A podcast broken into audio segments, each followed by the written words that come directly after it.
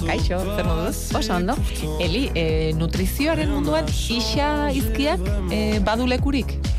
Ba, ez dakit lekuri dagoen. E, daukan, baino nik kokatzen dut, ba igual, ez jakintasunean, edo misterio txubadenean e, zure gaitza, edo ez dakizunean zer gertatzen zaizun, ba igual, isa, esango nuke. Zer daukat? Isa. Behar bada askotan. Kinielan ez? bezala. Hori esan behar dizun, e, formula matematikoari buruz ere hitz egiten genuen, eta behar bada hori izaten da askotan zuek egin behar duzuena, zeote den isa hori, isa hori despejatu behar da, ekuazioetan egiten genuen. Bai, bai, bai, hori bai, askotan.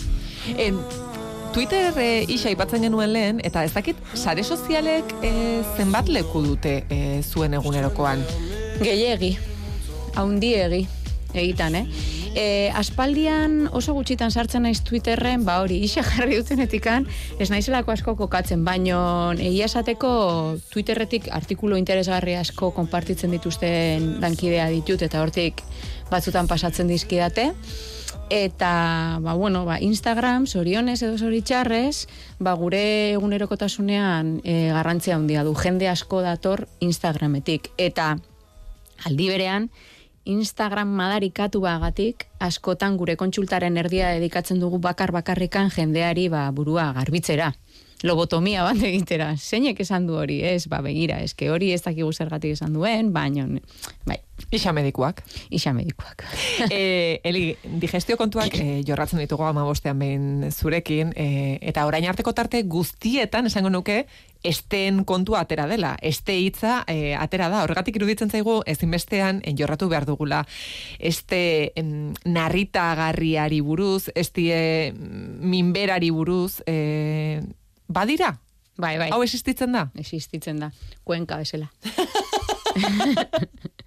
existitzen da. Garai batean kajoi desastre hutsa zan, eta ba, etzek, e- ekiz, jarri beharrean, medikuk esaten zuten, errekin, ba, ez den harritagarri izango da, kolon irritable esaten zena. Baina duela ja urte batzuk sortu zan Roma Rom Foundation, ez da gino esaten den hori, ez erderaz, ez euskeraz, eta Rom Foundationa hortan daude gastroenterologian punta-puntako gastroenterologoa direnak, eta hoiek esarri zituzten zenbait iri- irizpide jakiteko zer den daukasuna.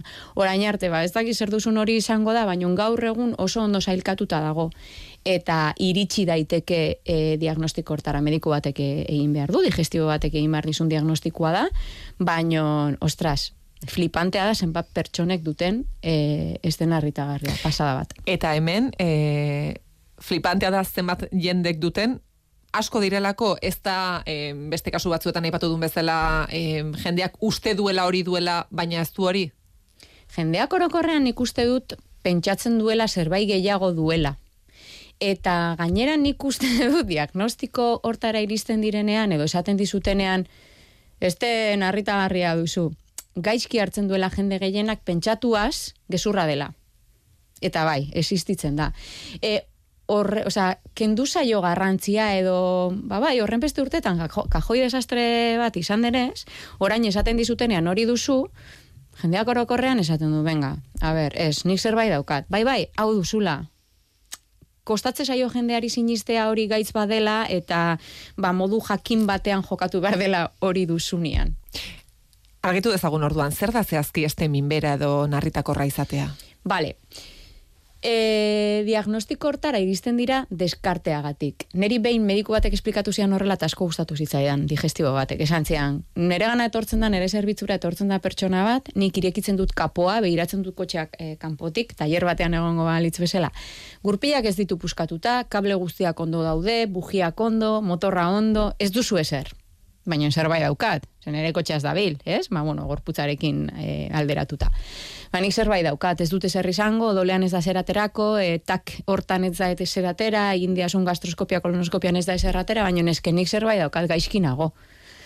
Bale, ba orduan, zenbait ezaugarri betetzen baldin badituzu, bat ditugu erraminta jakiteko esten harritagarria duzun, edo beste trastorno funtzional baden, ba dispepsia, estreñimiento funtzionala, idorreri funtzionala, diarrea funtzionala, e, diarrea biliar, bla, bla, bla, bla, bla, bla, bla. Era, nola jakin dezakegu? Guk, e, ze sintoma izango genituzke e, susmagarriak izan daitezkenak? Ba, Benetan, ze sintoma Ba, izaten oikoenak dire, e, kaka egiterako orduan, hemen, bueno, kaka, kaka da, e, kaka egiterako orduan, ba, konsistentzian edo frekuentzian aldaketak. Ba, jo, oso oikoa da izatea, jo, ba, eske leno idorra nintzen, eta orain, eske kaka pila bat egiten dut, edo, edo ez du formarik, ez du saltxitxa formarik, eta dago dena likidua beti, eta egiten dut pila bat, edo lehen diarrak izaten ditun, eta orain, jo, eske, orain ez dut kakarik egiten, ba, igual hiru egunetik behin, edo oso puztutan nago, batzutan nahazten da edo hor horren horren beste Instagramen aipatu ditugula, e, horren beste horren modan jarri den sibo hori hori konsekuentzia da. Eta beste gauza askoren artean gehienetan esten harritagarria duzulako da, ez baduzu hori tratatzen bestea voltatuko da. Orduan, e, sintomak oso oso antzekoa dira, baina a ber, oso antzekoa dira, digestibo arazoa dituzten pertsonek, e, euki dezakete hau bestea edo beste ura, eta sintoma beti berdina dira. Horregatik jendea horren despistatua doabil, horren etxituta, jo ez, ez dakite zer dudan, horren beste kostatzen du, diagnostiko zehatzara iristea. Ze sintomak beti dire igualak eta berdin dio, osea, tripako mina du, tripakoa izango da, ba igual ez, ba igual estearena da. Estean mina daukat hemengoa da, ba igual ez, igual goikoa da. E, sintomak oso antzekoak izaten dira, orduan behar da denbora. Eta denbora, ba, bueno, denek ez dute. Behar da denbora frogak egiteko eta jakiteko hori dugun? E, denak ez dire froga, frogak behar beharrezkoak izaten dira, eta deskarte guzti horiek egin behar dira. Batzuk oso simplea dira, jendeak pentsatzen du jumardula medikura eta sartu behar duela, ez dakit, ni kapsula batean, ez? Odola analitika batekin jakin basikoa gauza asko ikusten dira. Baina importantea dena, beste batzutan aipatu dudan bezala, pausos pauso joatea da. Osea, ezin dugu dena egin. Nik ezin dizut gastroskopia bate, bueno, nik mediku batek ez dizu gastroskopia bate ingo, ez baldin bat du e, susmorik beharrezkoa denik. Eta gainera, ostras, froga bastante agresiboa da kolonoskopiarekin berdin. Orduan, ba, pausos pauso, horregatik moteltzen da askotan asuntua, pausos pauso joan barra frogak egiten, eta eserrez dagonean orduan esate izute, ez duzu eser, seguramente duzu, ez da irritablea. Esan bardare bai, eh, askotan, bueno, ezaugarritako bat, hau da, e, diagnostikatzeko bete behar den ezaugarritako bada, horren beldurra ematen duen e, askota joaten direnea esate zute, nervioa dia. horren beldurra ematen dizuna entzutea, ez? Eta nervioak ez dire, baino beharrezkoa dira ekuazio hontan. Hau da, larritasuna, e, ba, hori presaka ibiltzea beti, edo nahi izatea dena atzorako, edo ulertzen diazu, Bai, bai, bai. rumiazioa, rumiazioa da, e, rumiazioa, oso keskatuta egotea denbora luzea. Orduritasunak ez duela laguntzen. Ez du laguntzen eta gainera behar da ezaugarri bezala diagnostikorako. Ekuazioan eragina du, batuketa horretan, ez? Egon daitezken elementuetan, urduritasun hori ere, e, Bai. Egon beharko litzateke Izakerakoa ekuazioan. izan daiteke, eh? askotan, jo, eske ni ez nago urduri, ja, baina behar bada horrela zera. Mhm. Edo ni ez, ez daukat antxietaterik, ja, baina behar bada, ez orain, baina behar bada, Izan duzu. iraganean, egon zinen zer dakinik, egun bat, e, egun batean eukitzagatik ez da zer gertatzen, baina nau da, nik batzutan pazientei esplikatzen diet, e, lapikoa batean jartzea bezala dela, uste duzu ez dela erreko, ez da? Ha, depende zenbat urte uste duzun. Ta digestioa, ostras, ez que marabillosua da, ez da eteten, ez da eteten digestioa. Zu behar bada, zure gorputza orain momentuan ez dago prestatuta digestioa egiteko, baino digestia egingo duzu nahi duzulako jan hori, ezta? Bale, ba, gertatzen dena da digestio prozesua aldatzen joaten dela, egokitzen joaten dela, eta hortan batzuetan, ba, elbarri gelditzen gara. Eta tra tratamenduari dagokionez, e, zer egin behar da? E, elikagai batzuek eragiten dute? E, diot, elikagaiak narritakorrak izan daitezke? Edo ez? E, baldin eta zure estea ez dagoen esteak badu babes bat, oza, geruza badauka, babesa dena. Eta orokorrean ez dago berez irritantea den ezer, bueno, bai, alkolak. Alkolak eta zenbait aditiboek ere bai izan daitezke. Zure estea ondo baldin badago, ez duzu arazorik. Problema da, estea ondo ez baldin badago. Orduan, mm, ba, bueno, kontsultara datu zenei egiten diegu, beak, oza, galdeketa bat, pues, orduta erdi egoten gera hor gauzak bilatzen, eta batez ere ikusi behar duguna da, nola lagundu zaitzaket, edo ze elikagaia sartzen, eta da sartu esan duten hitza, eh? Ez kendu, ze elikagaia sartzen aldizut lagundu zure sintoma e, oiek e, revertitzen, ze hori ere bai esan beharra dago, batzuetan este irritablea edo narritagarria dugu, gure elikatze patroian aldaketa pilo bat egin ditugulako eta gauzak kendu ditugulako gehiegi.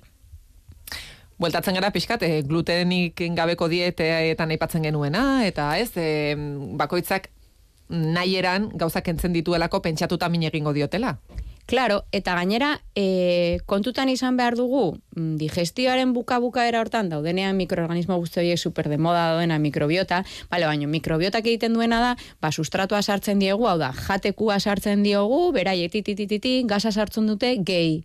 Beste gauz askoren artean, mukia, eta muki hori, gure estearen lehenengo kapa horren geruza hortako e, struktura da. Orduan, hori ez badugu egiten edo ezin dugu egin, gure mikrobietak ezin baldin badu egin, e, kendu dalako hau, eta bestea, eta gluten, eta lakteoak, eta arrautza, eta lekariak, eta kendu dut ere bai ez dakizer, eta kendu dut badakizor, baino no sosan hau jaten dute, eh? dena integrala, eta omega iru pastillatan, eta ez dakizer, eta badakizor, jo, ba, eske, mikrodibertsitatea, mikrobiotaren dibertsitatea da, ridikulua, ez da mukia sortzen, babesarik ez daukat, eta sartzen ditun gauza marabillosu hoiek, agian, kaltetutako este batentzat, narritagarria dira. Eta zelika gai sartzen dituzue? Ba, batez ere, e, fibra solublea. Eta fibra, zuntz soluble eta disolbagarria dago, e, disolbagarria eta e, disolba ezina dago, eta depende, nola, adibidez, super de moda jarri zen garai batean porritx, ezta? Bai. Vale. Porritxa. Porritxa dela oloa. Oloa. Oloa gordina baldin badago, ba, niretzat, ez dudala narri, narri ta durarik, jo, itzarekin, ba, behar bada, ba, fenomenal. E, egia da, kolesterolerako, bla, bla, delako disolba ezina den zuntz bat. Baina nestea irritatuta baldin badago, mesedez ez hartu hori. Hori, egozin bar da ez utzi beratzen, ez, egosi egin behar da. Eta bain egosita, ateratzen zaio, ba, muzilago bat ez da, baina, bueno, da goma bezala horrela mukitsua, e, jo, ikusten genitu, no, esteko pelikuletan, gue bai. ez dakizer nola egiten zituzten gatxas, bai, hori da. Vale, bueno, ba. eske gatxak dira porritxa. Gatxa dira, bai. Ba, hori da, daukan konsistentzia eta da, ba, papilla bat, nola esateko, esteari kremita ematea bezala. Gehi, krema ematen diogu, gehi, sustratori iristetzaile gure mikroorganismoei, eta fermentazioaren ondorio ematen dit, e, gaz gutxi sortzen dute, beharrezkoa da, baina sortzen diren besta metabolito horiek, ba, dire, perfektuak zure osasun intestinalerako. Hori adibidez. Edo baita ere nik asko, asko, askotan gomendatzen dudana, mm, bai diarrea, bai idorreria, bai este irritablea, bai dena dela, e, txia. Baina txia ez gordina, baizik eta muki hori ateratze saionian. Jendeak sartzen du, txia gordinean. Lino, molido, ere bai, edo, edo txikitu gabe, ere bai, gehi oloa, gehi ezakizer, eta hori, ba, ondo ez dagoen este batentzat, da Mm. Osa, nik askotan esaten dut. Ba, zuk ikusi zazu, txia gordina, raskatu iten du, ezta? Edo da, latza da, osa, bai. da, bitartean, uste baldin baduzu hidratatzen eta deratzen baldin bazaio muki hori, da goxua, ez? Bueno, goxua hartu behar da, bestea, ez? ez da zuzena, eh? eragina, pero bueno. Ure, e, uretan e, utzi beharko genuke. Edo jogur batean, adibidez, nire txan alabak askotan egiten du jogur bat, jogur hori handi horietako uh -huh. akartzeitu, botatzen ditu goia erakada batzuk, buelta, eta aste osoan zehar joaten da jaten. Etxean askotan egiten dugu. Bai, edo... Zenba denbora utzi beharko litzateke ez esaten zenuen? Ordu pare batekin nahikoa da. Eta oloaren kasuan? Oloaren kasuan, iru minutu zegostearekin nahikoa da ere, bai. Hori adibidez, e, txia oso oso, eske, rekurtso bat superpraktikoa da. Ni batzutan, ba, igual, etxean baldin badaude dilista batzuk eta dituzte, pues hori salda baldin badago, bota di kezu eta ordu pare batean ja espesatu du. Konpota bat, edo, ba, igual, ari zaizu fruta pixka bat jartzen itxura txarrarekin, ba, berotzen duzu eta sortzen den likido hortan, bota di kezu ere, bai. Edo, incluso, pues, pure batean, edo gazpatxo bateri bota aldi oso ere, bai, espesatzen du, baina erresa da jateko. Gauza kozinatu behar direla. Bueno, bai, utzi behar da pixka bat, bai, bere, bere, bai, e, muzila gori edo, ez dakit nola, mukitxu hori, muki hori ateratzen. Ben azkartasuna aipatzen zenuen, bai. ez? Eta behar bada bai. azkar bizitzeak eragina du, baina eske azkar bizitzeak ere mm, ondorio bezala ere hau ekarri dezake, gosari azkar batean prestatu nahi duzu, eta... Bueno, a ver, eh, a ver, a ver, a ver. Hori egiten duzu astelen batian, eta duzu ostegun arte, depende zenbat egiten duzun, jo, nik ez du denbora pila bat pasatzen zu kaldean, nik super gutxi pasatzen dut, Bost minututaz ari gara. bai, eta gainera naiz, sota kaballo rei, eta horra floriturak ez mesedez eskerrik asko. E, ordu beten, egin dezakezu, pff, ondo antolatuta nahi duzuna. Jogur bateri botatzea txia, a ber, hori ez da lana. Eta porritxa egitea beste zerbait egiten zauden bitartean, tortilla bat egiten zauden bitartean jartzen duzu horren gosten, iru minutuz. Bueno, hombre, por favor. Eli, em, horrelakoetan, e, lekalei buruz ere asko, e, hitz egiten, dena, hitz egiten da, bereziki orain ziur e, jende askori gertatuko zaio, gaur bazkaldu duela eta bere inguruan jende askok, badilistak izango zituen, txitsirioak izango zituen, eta horrelakoak. Lekaleak asko gomendatzen dira, baina jende askok dio, baina esken ni puztu egiten naiz lekaleak Bai. jaten ditu danean, digestioa txarra izaten da. E, badago pistaren bat, mm, Bai. e, zerbait egiten, behar bada gaizki egiten dugu? Ez, gaizki ez. Baina askotan, guk erabiltzen ditugun barazkiak lekalekin jateko, izaten dire oso fermentagarriak.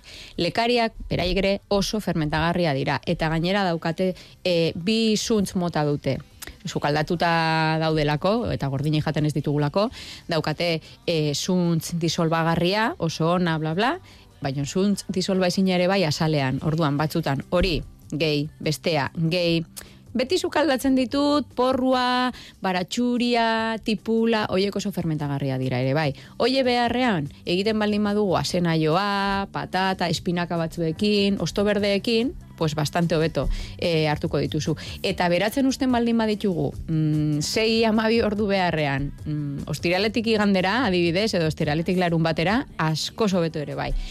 Gakoa dago e, oso onak dira eta kontsumitzea mm, aholkatzen dugu eta a ber, oso nik askotan aholkatzen dut bitan, lautan, astean, baina bigarren plater bezala, hau da, kantitate pixka bat gutxiago edo nahaztuta, ba, pues hori, ba, lehenengo azelga batzuk eta bigarren garbantzuak, ba, zenaioa eta patatarekin edo lehenengo zer dakindik pues ez dakit, entxalada bat eta bigarren dilistak arrozarekin. Hau da, gauza da, kantitatea ez izatea ikaragarria, e, platera edo erraziora iristeko, bestela ze, ze triste, ez, edo ze gutxi, errazio iristeko, ba, osto berdeak, patata, senaioa, kalabasa, arroza txuria, edo arroz integrala nahi baldin bada, baina mm, kasu hontan ikuste dut narritagarria, bal, e, osea, este narritagarria baldin badago ez dizu ondo egingo, baina bestela bai.